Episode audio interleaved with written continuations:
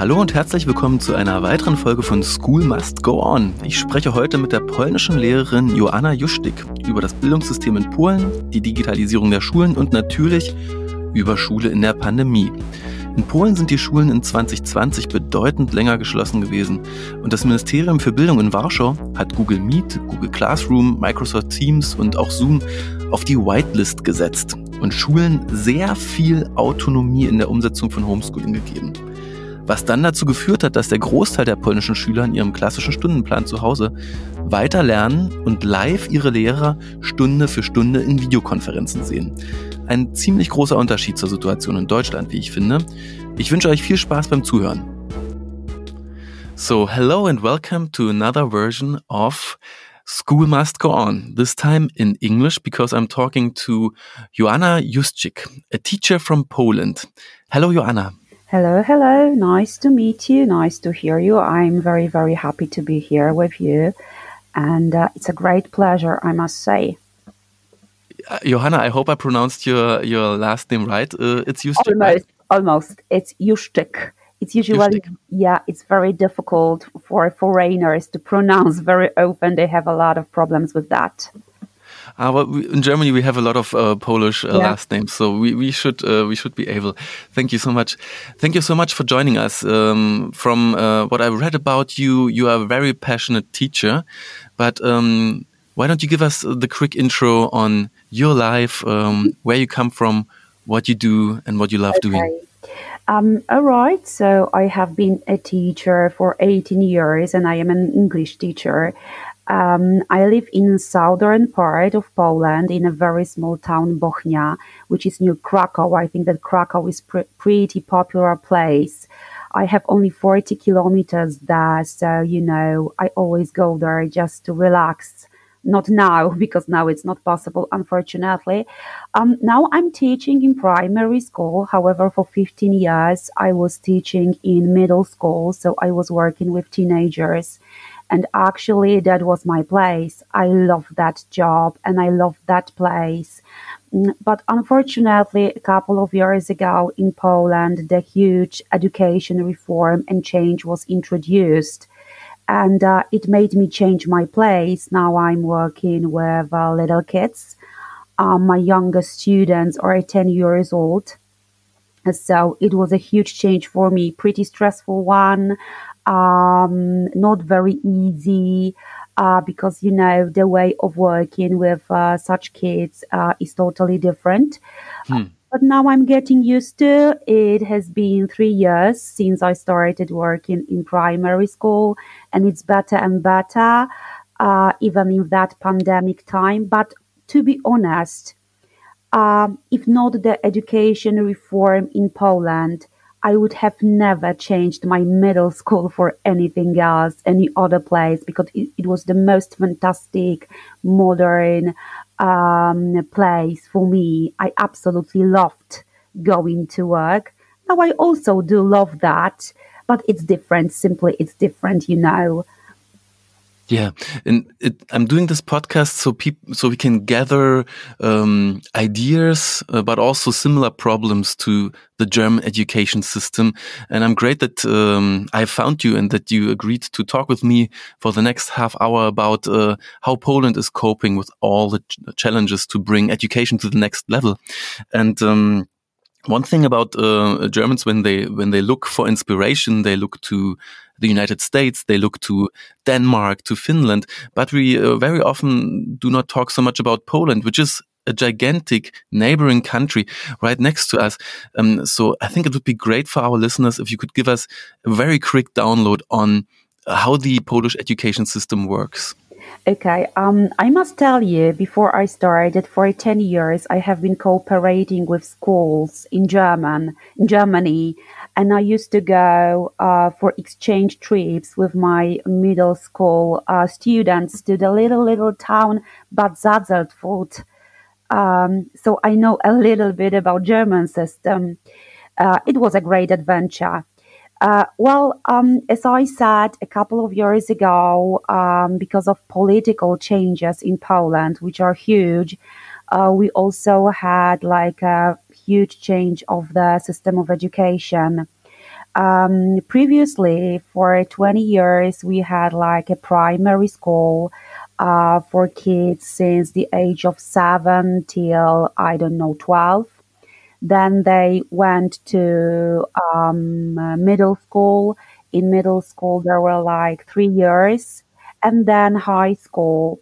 Now everything is different uh, because um, I have this feeling that uh, the system uh, is created this way, that it is the same uh, as I went to school. I went to school, I was a student in 1990s, so pretty long time ago, and now the system is absolutely the same, which means that there is no middle school anymore and kids starts their education at the age of six. Of course before they go to kindergarten and then they have got some classes. Um, but in school they start their, their lessons at the age of six and they spend there like eight years.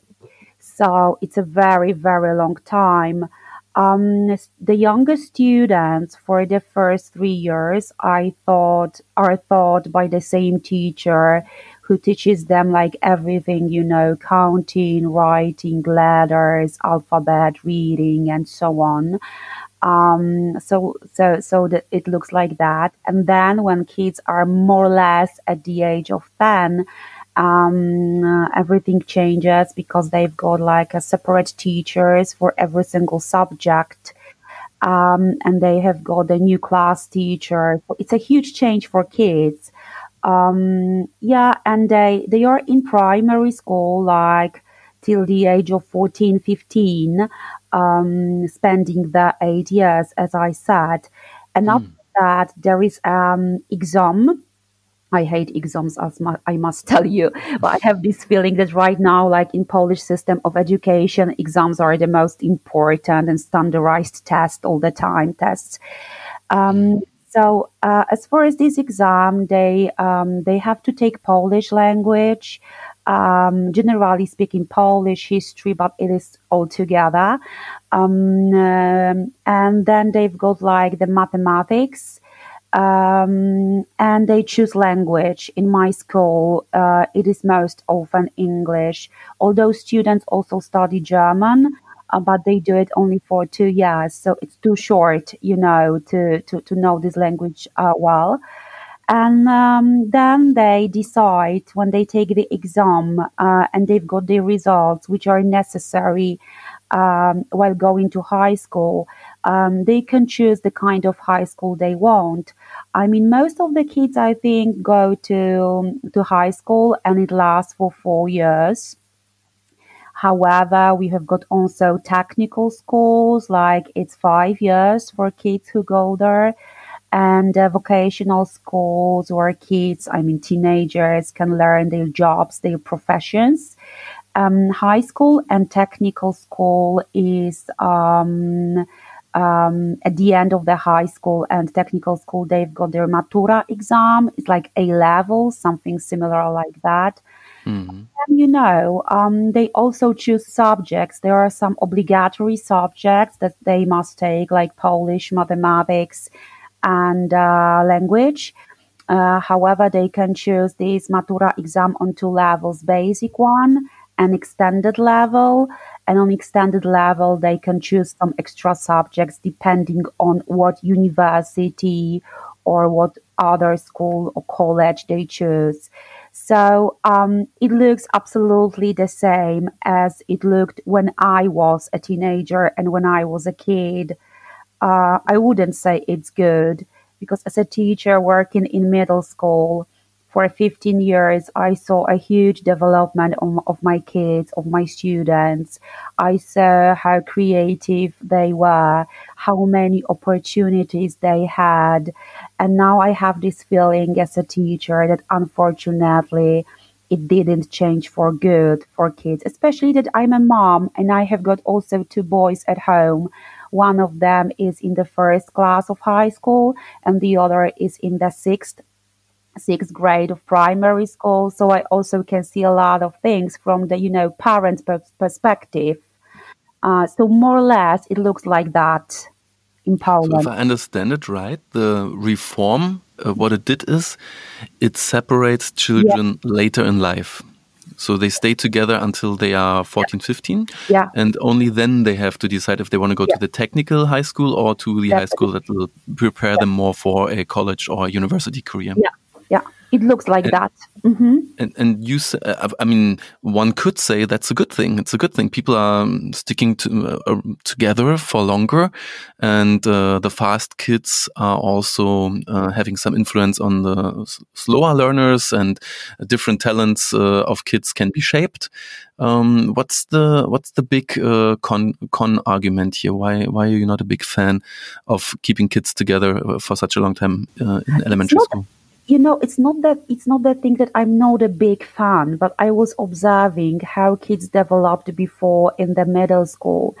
And uh, as far as the huge change in polish system of education nothing was prepared. Nothing was prepared. Everything was introduced very very quickly. Uh, you know within one year all the decisions were made by the government. Nobody asked the teachers what we think about that and um, classes are huge. For example, in my class, I'm the class teacher of the sixth grade, so there are like 13 years old right now. There are 30 students uh, because primary schools weren't prepared. So in a way that there are even no, um, not enough classrooms, you know, um, so the groups of kids are really, really huge, and primary schools are really crowded. And I do believe that within some years, um, you know, a kind of system will be worked out and it is going to work in a different way. However, right now, I can see that the primary schools, especially in cities and towns, are overcrowded. Um, when I was teaching in middle school, in my class, I had like 20, 25, 26 students. Now I've got 29, 30. So, you know, it's pretty difficult to work with such a huge group. Mm-hmm. Uh, as far as language, it's not a problem because I have a division for groups and I always have smaller groups as a language teacher. However, most of my colleagues uh, have to work with uh, such huge groups. Uh, and when we talk about kids who grow up and uh, who are teenagers, who are very often rebellious, it's pretty difficult, you know, like to pay attention to every single student. Um, and um, I, especially maybe not, I'm not a great fan of that because, from my point of view, as a teacher, as an experienced teacher, the huge, reform, the whole reform wasn't prepared. Simply, it was introduced too fast definitely. And the supporters of the reform, what is their goal with uh, changing the sequence of um, schools and the time of kids staying together? Uh, most of them say that it's pretty okay. I know parents uh, who are my age and they remember uh, the times when they used to go to like eight year long primary school, and all of them say, all of them say like, "Hey, but when we were going to school, it looked like that and it was okay. So what's your problem? And I usually say, yeah, but it was 20 years ago. so we mm. compare, you know, like 1980s, 1990s to 2020 or 2021. And times are totally different. Um, but as you know, probably for sure, you know that when there is a, a education reform, we need a lot of years to get used to it. And we need like at least 10 years um, for that to work in a proper way. So i'm waiting. It has been like uh, four years now. I have been teaching here for three years uh, maybe within future and uh, you know within next uh, couple of years it's going to be better yeah so so yeah that's what i think and from your um, from you saying that uh, the class size increased pretty much, uh, I guess uh, there's also a teacher shortage in Poland, uh, just like we have in Germany. That there's just not enough teachers. There's so many students, and the class size is growing and growing year after year. Yeah, and that's what we were talking about with my friends um, a couple of weeks ago. Um, that there are no young teachers in a way that um, you know, when I started my job long time ago, um, I remember that there were some young people after their studies who just came to school and they wanted to be a teachers. Now I am one of the youngest and I'm almost 40. Um, so um, young people um, don't want to work in school that much anymore. So it's pretty, pretty difficult because the average age of the teachers in Poland is more or less, I'm not sure, but more or less about 50, 55. So the question is, what is going to happen in 10, 15 years? You know, so I do believe that it's a huge problem and mm, uh, mm-hmm. it rings a bell. Yeah, it definitely rings a bell. We have the same situation in Germany too. A very um, close to retirement old um, group of teachers making up the majority of teachers right now. Even though, for example, basic factors like the salary in Germany is is seriously high. It's a very very well paid mm -hmm. job. Uh, I don't know how it is in Poland, the, the teacher salary um, compared to the average. No, unfortunately, it's not a very well paid job, and it's a huge problem um, because the beginning teacher gets very low money. Uh, small money, and uh, that's why most of young people don't decide to be teachers. Um, you need a lot of years to get better money, but still um, being a teacher is not like having a lot of money. It's not the same. Unfortunately teachers in poland uh, mm, don't earn a lot and the job is not uh, well paid. I would say that within the last few years is a little bit better. Uh, uh but um, yeah but it's not like that you can um, afford a lot of things when you are just a teacher. Uh, so it's pretty, pretty difficult. There was a huge strike of Polish teachers, I don't know, three, yeah, two years and a half ago. I was taking part in it. We were fighting for more respect and we were trying to fight for some um, pay rise. Uh, but you know, actually, the government didn't listen to us, and it still looks like that. So uh, it's not like that um, being a teacher is a well paid job. Unfortunately, in my country, it doesn't look like that. And what is more, um, I have this feeling that teacher is not um, so respected job anymore. Um, so you know, it's pretty difficult. Yeah. And over the 18 years you've been teaching, have you seen yeah. uh, the the role of the teacher change a lot, or the workload of a teacher also change a lot? Yeah, I think so. I do believe that it changed a lot, and it's something totally different. I mean, as teachers, right now we have to do a lot of um, different things that we didn't have to do like 15 years ago. Uh, I mean, especially paperwork, which I hate to be honest. Um, so there's a huge amount of paperwork. And um, the role of t- teacher changed also in that way that it's sometimes pretty difficult to communicate with the society because, as you know, the society keeps also changing all the time.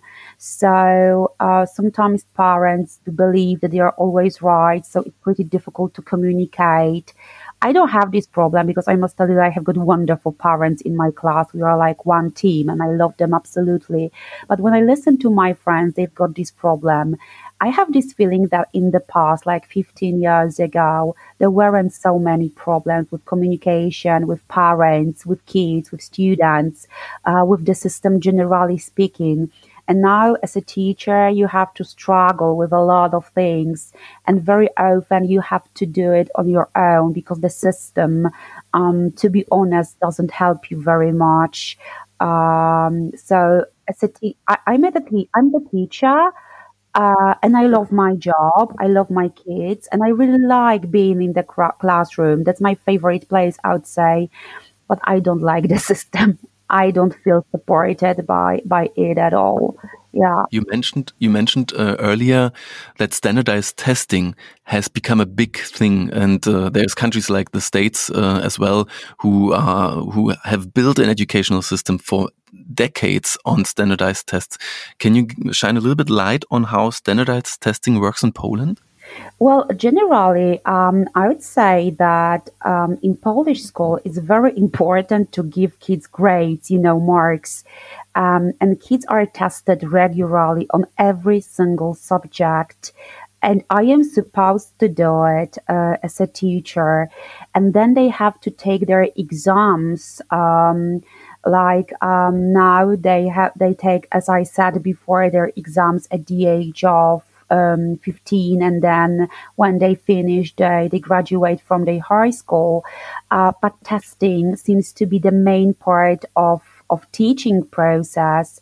And i also think that it's just a problem because um, teachers um, also do not imagine um, teaching kids without giving the giving uh, them the tests uh, I remember some times ago I was watching a short video about um, Finnish system of education, which, as we know, uh, in which, as we know, there are no standardized tests, and I'm absolutely fascinated with that.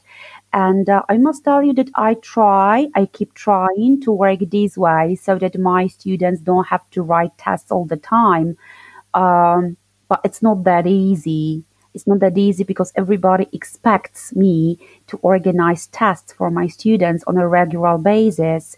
And when I have my kids in primary school, for example, right now I'm teaching also like kids from the seventh or eighth grade, what I do, I prepare them for standardized tests for their final exam. That's absolutely terrible because I have no time as an English teacher to have a lot of like conversations with them, to talk to them, to do some extra projects.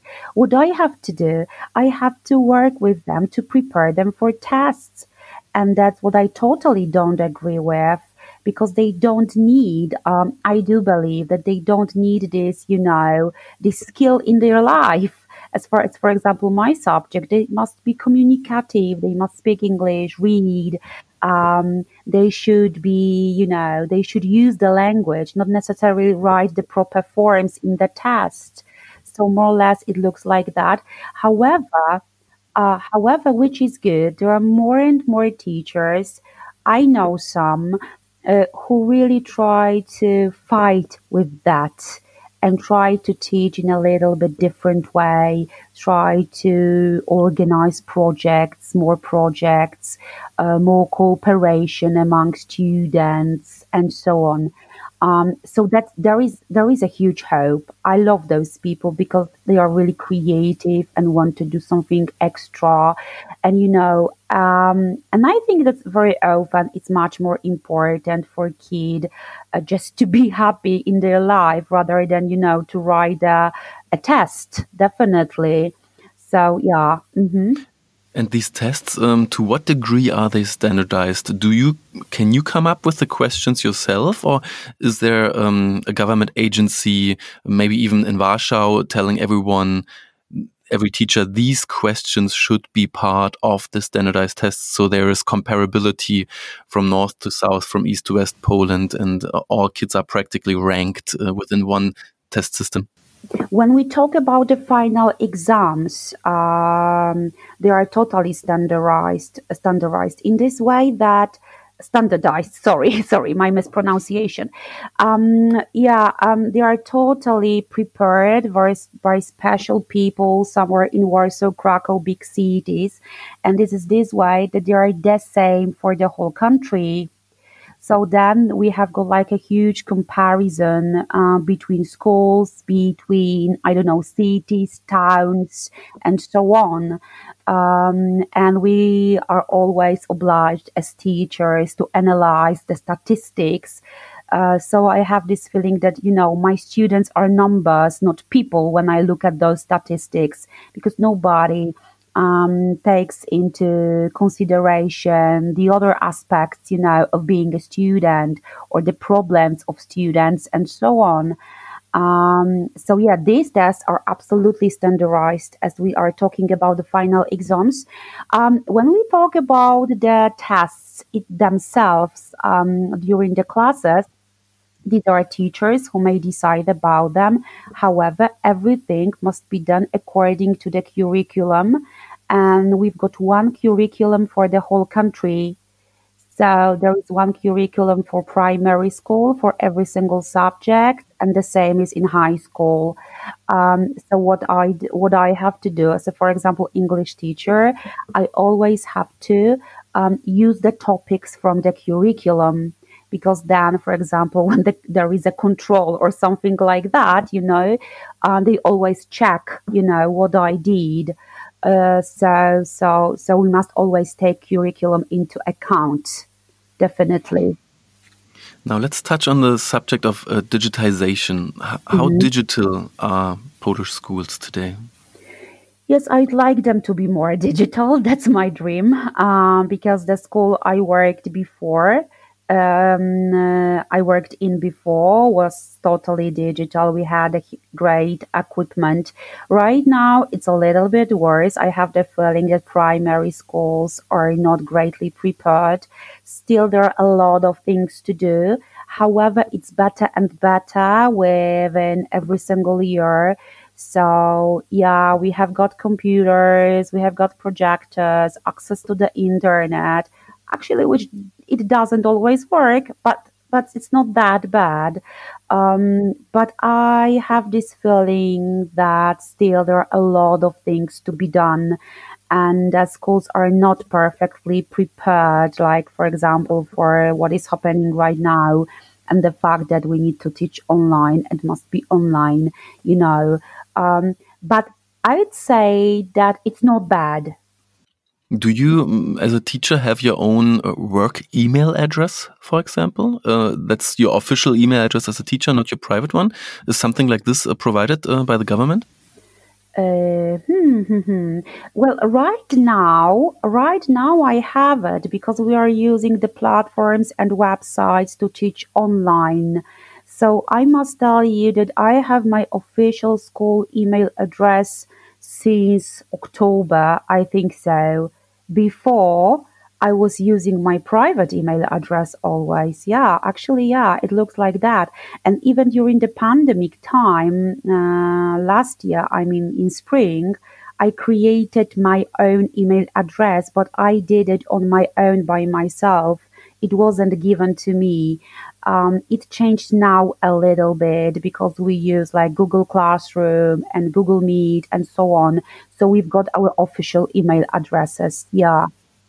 What uh, that's that would be my next question. Um, what what kind of tools uh, are commonly used? You said Google Classroom, Google Meet. Uh, are there other tools you're using in Poland at the um, moment? Yeah, well, it depends uh, most often on uh, towns and cities, but I would say that Google is the most popular um, uh, thing which is used. some schools use Microsoft Teams. Um, yeah, I think especially high schools. Uh, and these are the most popular. Um, I'm also a teacher in private language school, but I know that's something different. I use Zoom over there. And in spring, uh, when we were closed, you know, as schools, um, to be honest, we had to organize everything by ourselves because nothing was prepared. So in spring, I used Zoom on my own, but it was like my decision. I did it by myself again. It wasn't given to me by the government. Uh, some changes were introduced in autumn. So I would say that Google is the most popular right now. Yeah and also the Chromebooks uh, for, for students yeah. and for teachers yeah. to work with yeah. as hardware? Yeah, also, yeah. So in Germany, it's a the interesting uh, phenomenon is that uh, practically no one is using Google Classroom. Yeah. And, uh, it's uh, I think it has a lot of to do with the perception of the company Google or Alphabet uh, and the the fear that student data isn't safe. This also counts for Zoom actually, and also um, Microsoft Teams is always uh, it's a big controversy. Um, how is that discussion being held in in Poland? Um, to be honest, nobody discussed with us as teachers. I'm also not a great fan of those um, of those uh, websites and devices um, because we know what is happening in Google right now and so on. It, it, it could be the topic for a totally different conversation. Mm. And um, but nobody discussed with us. The government gave a list um, of um, of the things of the websites we are supposed to use, and that's all. You know, so nobody asked me as a teacher, for example, nobody asked me if I wanted or no or not. Nobody asked parents. Parents were given the papers to sign, but actually they had no choice because, you know, if there was the only way that students can take part in the lessons, um, they had to. Um, I'm not a fan of Google Classroom, and I don't like Google Meet. Meets, to be honest. Um, I ha- a little bit. I do prefer Zoom, uh, but again, it's also controversial. Um, but you know, as far as the internet is concerned, most of the stuff is a little bit controversial, and we must be very, very careful while while using that. The problem is that students and kids sometimes don't realize that at all. So a lot of things happen, and that's the danger of pandemic times that. Uh, you know, kids um, get addicted to the computers, get addicted to, to the internet. They spend most of their times in front of the computers, which is absolutely terrible. Uh, in Poland, it is like that, that they have been closed at, um, at home for a very long time. Now they have, we are having like a winter break. Uh, but we spend this winter break at home because there is no other possibility. Um, all the places are closed, so uh, kids are staying at home like 24 hours a day in front of the computer. So, you know, that the danger of using the internet is absolutely terrible. Yeah, that's what I'm afraid of, actually. I think a lot of um, German teachers are actually envying you because you can freely use Zoom and uh, and Google and Microsoft, even though there might be another solution coming up after the pandemic, it's uh, it's a fast and pragmatic uh, decision also by the government to actually whitelist these tools and um, make you use them and allow you to use them when self-made systems, do-it-yourself systems or open source uh, versions uh, have been, you know, going offline and haven't been able to cope with all the traffic uh, that the students and the teachers create, which was uh, a big problem also in the last couple of days. We're now recording this in the middle of January, and the beginning of the year in Germany again was actually uh, a big challenge for um, self-created systems like uh, the the learning management system for the city of Berlin. Mm. One thing I find also interesting is that uh, Poland is uh, is very much uh, federally organized. So the central uh, government in Warsaw is practically uh, able to tell the whole country what to do in terms of curriculum and tools. Is is that right, or is there a lot yeah. of local authority as well? No, no, it's just you know we've got the minister of education and um, his workers, I would call them this way, and uh, they decide about everything. So there is one curriculum created for the whole country. That's absolutely true. Um, what we can do as teachers, we we may feel free to choose the textbooks workbooks and materials we teach from.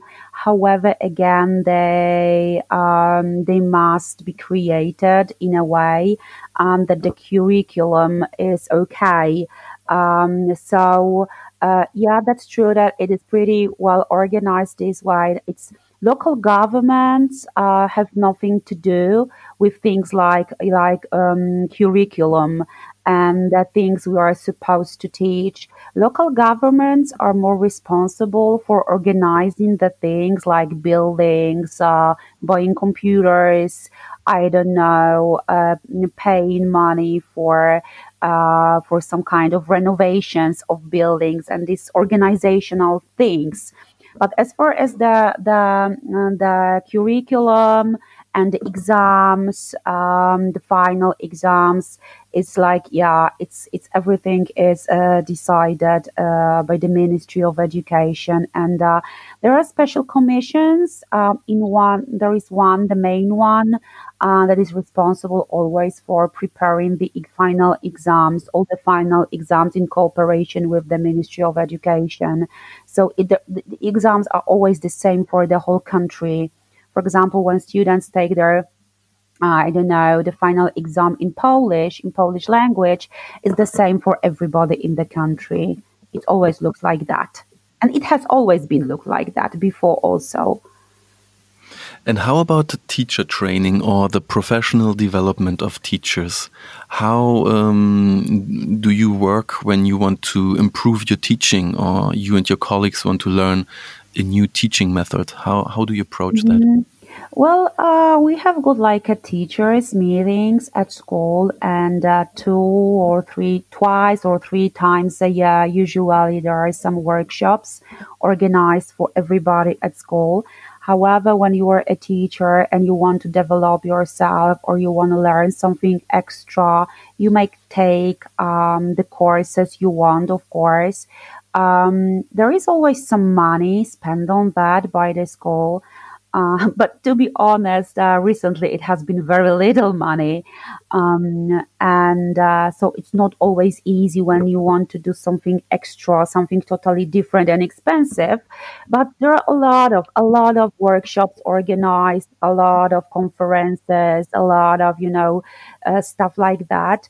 And uh, yeah, I, I must tell you, I must boast about it a little bit because next month I'm going to um, to be the speaker on one of such workshops for English teachers. Um, so yeah, there, there are possibilities um, of them, but it's not uh, it's not always easy for as far as you know the financial issue doesn't always allow you to take part in every single course because there is a like a amount of money for each school that may be spent on courses. And it's not like that it is for everybody you know sometimes mm. it's pretty difficult you mentioned textbooks earlier, and now we are living in this hybrid world, uh, multi-hybrid. We are living in a world where there's digital uh, content and there's also the old printed textbook content. How do you see this world develop for the past couple of years and during the next couple of years?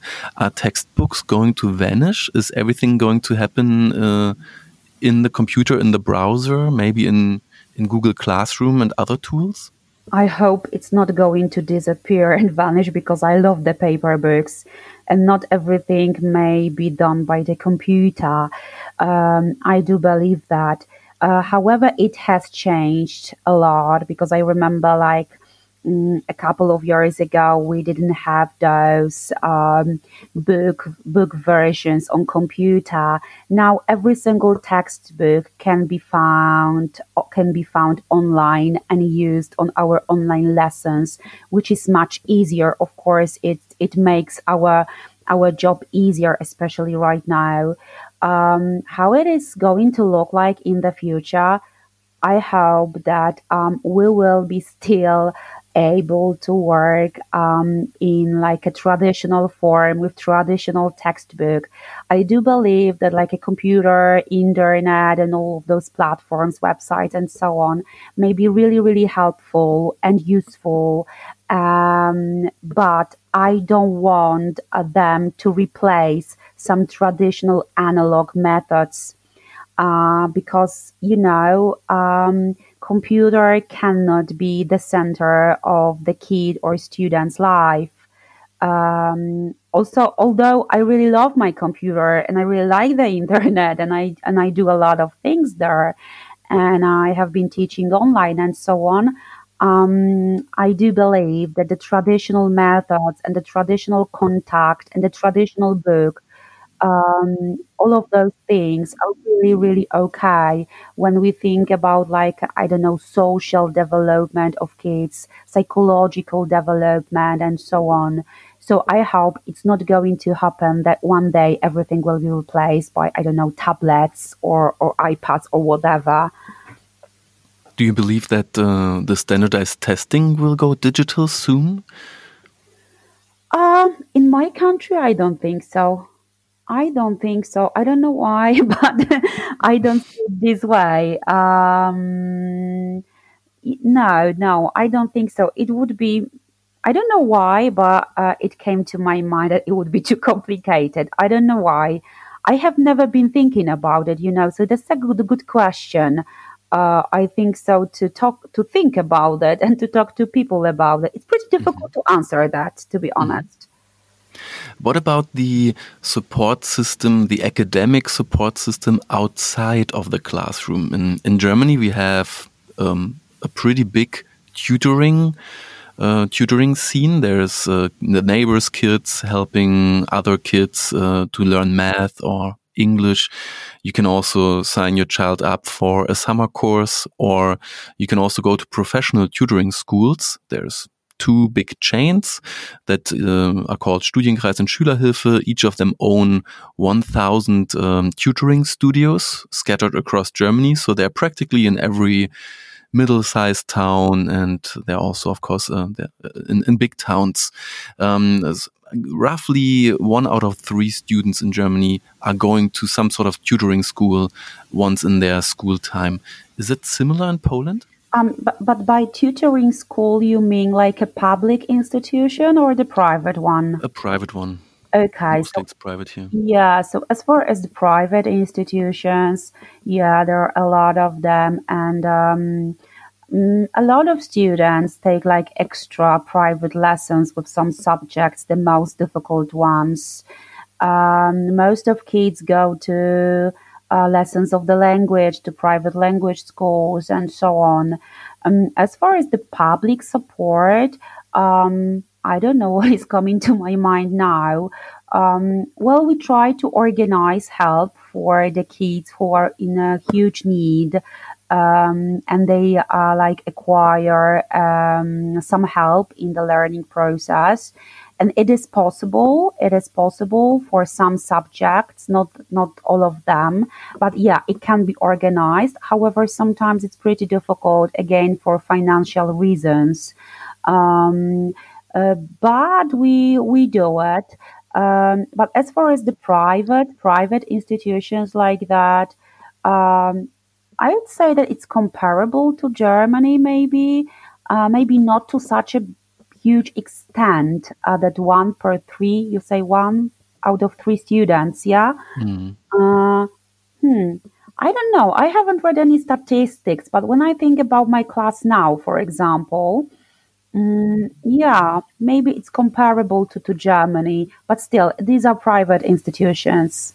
Yeah, and um, the and are there also private schools in Poland, like real private schools where mm, parents pay and then from morning to afternoon kids are taught in a in a private school, or is everything practically state run? No, no, no. There are private schools, especially in big cities. Like in my town, and there used to be a private school, but you know, in small town, it's pretty difficult because uh, people cannot afford it. So it's not that easy. But in big cities, yes, there are normal, like normally private schools, private primary schools, high school, high schools, and it is possible to go there. Um, but uh, most of kids definitely i would say that definitely most of kids go to the, the public state schools uh, traditional ones um, and for example in villages you will not find a private school i think so. You would have to go to big cities like krakow warsaw i don't know any other city. Yeah but, but it is possible to have them in my country yeah and how about the corona situation? How is uh, Poland's education system coping with the current school lockdowns? Do you already know how long your schools will be locked down um, this, this winter? We are waiting for the decision, which is going to be announced um, today, tomorrow, maybe. Um, well, you know, we were closed in March and we were teaching online uh, the whole semester. And then we came back to school in a traditional way in September, but we were closed, I think, on the 24th of October. and uh, we teach online every single day. I teach from my living room in my house. So I open my computer, my equipment, and I start every single day at eight o'clock to meet my students. Um, now it's much better because as, as we were talking about this classroom, email address, and so on, it is prepared. So it's much easier because the spring was like a huge surprise for everybody. Nobody expected that. So it was very difficult, and um, it very often looked like that that we had to uh, cope with a lot of problems on our own. Uh, the organization didn't work. Now it's pretty okay. Um, I have no idea how long we are going to stay at homes. I'm afraid that it's gonna be longer than we wish that we would like to. Uh, because you know, January, February, March are usually the months when a lot of kids get the traditional flu, I would say, or cold. So it's, mm-hmm. you know, uh, but we have no decision yet. Maybe, maybe, but again, we don't know it. The youngest kids will be allowed to come back to school, uh, but still, we are waiting for the final decision. Wow, it's uh, it's quite a big difference between Germany and Poland. We've just been uh, locked down in the schools in March and April. But in May, um, kids already went back to school, and we kept schools open all the way until the beginning of December. Um, and uh, tried to keep schools open also for a long time in September, October, and November, which uh, a lot of people are now criticizing. Uh, but I see that um, you've been much more used now to teaching to teaching online from home what's your what's your method? Do you do a lot of live teaching? Do you do, do a yeah. lot of Google Meet uh, conferences with mm -hmm. your mm-hmm. students? Um, I do only live teaching. So I meet wow. my students according to my traditional timetable. I mean, the timetable I used to um, in a traditional way. Uh, so I do only meetings. Uh, of course, I don't make my students switch on their cameras always. Uh, but I, I want to hear them and listen to them. We have a contact like every single day.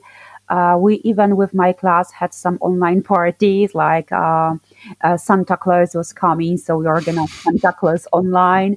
Uh, we had like a Christmas party online uh, with my wonderful parents from my wonderful class class they organized everything. It was absolutely new experience, it, but it was lovely because I, as I observe, kids really need the contact.